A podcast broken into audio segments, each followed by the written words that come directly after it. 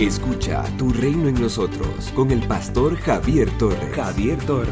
Javier Torres. Entrando el ángel a donde ella estaba, dijo, Salve, muy favorecida. El Señor es contigo. Bendita tú entre todas las mujeres. Lucas capítulo 1, versículo 28. Lucas presenta el acontecimiento del nacimiento del gran rey de manera muy sencilla, pero a la vez nada común. Nació en la época en que Judea era gobernada por Herodes. El anuncio de su nacimiento ocurre el sexto mes del embarazo de Elizabeth. María vive en Nazaret, pueblo de Galilea, y está comprometida con José, a diferencia de Elizabeth, que ya es anciana. María es una muchacha en edad de contraer matrimonio. De hecho, está comprometida para casarse con José.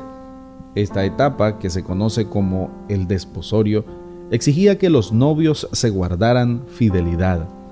Dios eligió a una mujer de una pequeña aldea para que fuera la madre del Salvador del mundo.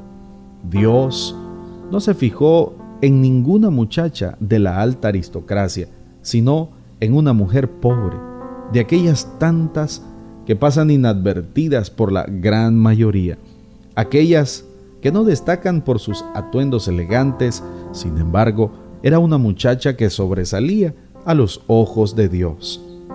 El saludo del ángel era una salutación griega muy común en la época. Salve significa alégrate. La razón para dicha alegría es que ella, María, es muy favorecida o llena de gracia, y el Señor está con ella. La joven se turba por el saludo, pero el ángel le anima a no tener miedo, pues ha hallado gracia delante de Dios. Luego, el anuncio la deja aún más sorprendida, pues ella no conoce varón, es decir, nunca ha tenido relaciones sexuales, pero quizá su mayor asombro es escuchar que el niño que nacerá de ella no será un niño cualquiera, sino que será grande y será llamado Hijo del Altísimo. El Señor Dios Padre le dará el trono de David, su padre. Reinará sobre la casa de Jacob para siempre, y su reino no tendrá fin. El ángel le explica en forma sencilla lo que hasta el día de hoy es incomprensible para algunos de nosotros, aún para los grandes teólogos. La noticia es extraordinaria. Por un lado, es un privilegio para María, pero por otro, la pone en una situación difícil porque puede ser tildada de adúltera. Sin embargo, corre el riesgo. Acepta con humildad la voluntad de Dios y se regocija en Él, su Salvador.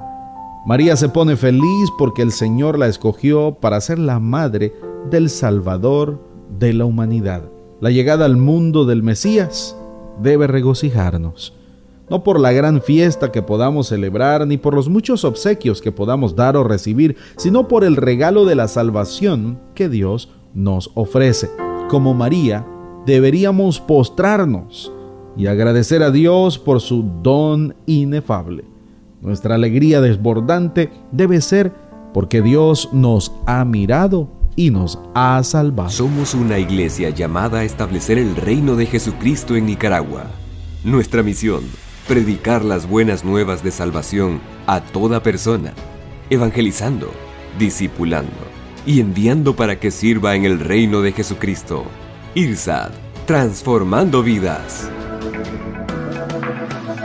Hemos escuchado la reflexión de hoy con el pastor Javier Torres. Si necesitas oración, escríbenos al 8588 8888 o visita las redes sociales del pastor Javier Torres, quien además de su maestría en teología, lleva 20 años predicando y sirviendo a Dios y a las personas. Si te encuentras en Managua, puedes visitar el Ministerio ITSAT de Gasolinera 1 La Subasta, dos cuadras al norte, mano izquierda tu reino en nosotros.